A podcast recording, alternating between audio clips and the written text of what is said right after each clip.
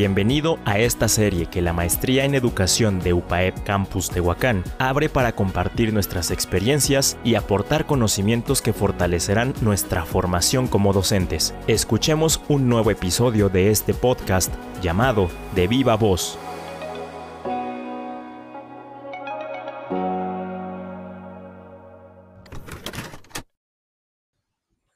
¿Qué tal? Mi nombre es Jacqueline López. Actualmente soy profesora en una escuela primaria tetradocente.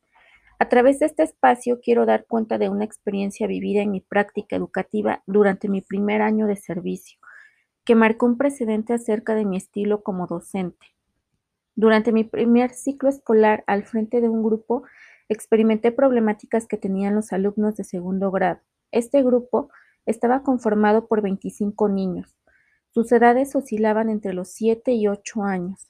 En su mayoría, ya todos sabían leer y escribir. Sin embargo, cinco alumnos aún no consolidaban esta parte, lo cual dificultaba el desarrollo de sus actividades escolares.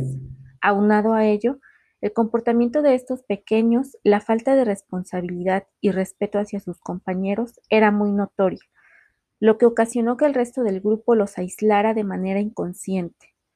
Cuando abordé esta situación con el maestro de educación física y la maestra de inglés, ellos expresaron que el grupo era catalogado como difícil y problemático desde que cursaban el primer grado, y esto se debía a que los alumnos referidos no mantenían una conducta adecuada durante la jornada escolar.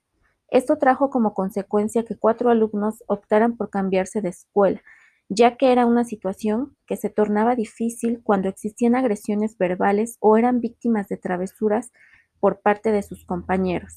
En ocasiones, los alumnos escondían las mochilas, tomaban los libros y libretas de otros alumnos y las guardaban en la mochila de compañeros distintos. Esto traía como resultado que entre todos estuvieran al pendiente de sus útiles escolares, ya que se habían extraviado materiales en diferentes ocasiones. Recuerdo que este grupo de alumnos era etiquetado con características negativas por el resto de la comunidad educativa, incluso las madres de familia, a quienes me refiero en específico, debido a que ellas son las que de manera constante fungen el rol de tutoras, manifestaban que estaban preocupadas por las problemáticas que desde el ciclo escolar anterior se vivían dentro del grupo. Sin duda alguna, esta fue una experiencia retadora para ser una maestra de nuevo ingreso, que, a pesar de contar con las bases y la formación académica para desarrollar esta labor, me abrumaba el hecho de saber que esta experiencia ya no era teórica y tendría que afrontar la realidad a través de la práctica. Estás escuchando de viva voz. Todas estas experiencias compartidas seguro aportarán mucho a tu formación como docente. Quédate con nosotros hasta el final de este episodio. Continuamos.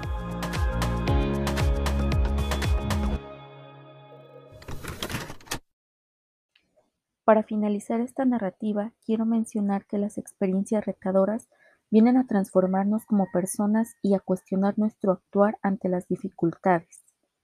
Lo primero que hice ante la situación que prevalecía en mi grupo de segundo grado fue indagar y realizar un diagnóstico de cada alumno que me permitiera identificar las causas de su comportamiento, pero principalmente que, que me orillara a comprenderlos y buscar alternativas de solución. Las acciones de las que me apoyé para dar un tratamiento a la situación se reflejan en la observación y el diario de clase como un mecanismo de reflexión constante de la evolución de la problemática. Me di a la tarea de citar a las madres de familia por separado. Establecimos acuerdos para poner en práctica desde sus hogares y que coadyuvaran en el aula. También busqué apoyo a través de la dirección de la escuela para realizar actividades de concientización con todo el alumnado para contribuir a la puesta en práctica de valores como el respeto, honestidad y tolerancia. Procurando no descuidar al resto del grupo, acordé con las madres de familia de los cuatro pequeños que después de la jornada escolar trabajaría con ellos para fortalecer y afianzar aspectos relacionados al ámbito cognitivo, que sin duda alguna esta fue una de las principales causantes para que los alumnos, al no saber leer y escribir, dedicaran sus energías a las situaciones de las que hice mención en un inicio. Esta vivencia me brindó la oportunidad de buscar soluciones y aprender a resolver. Considero que ante las dificultades en el aula existen dos opciones.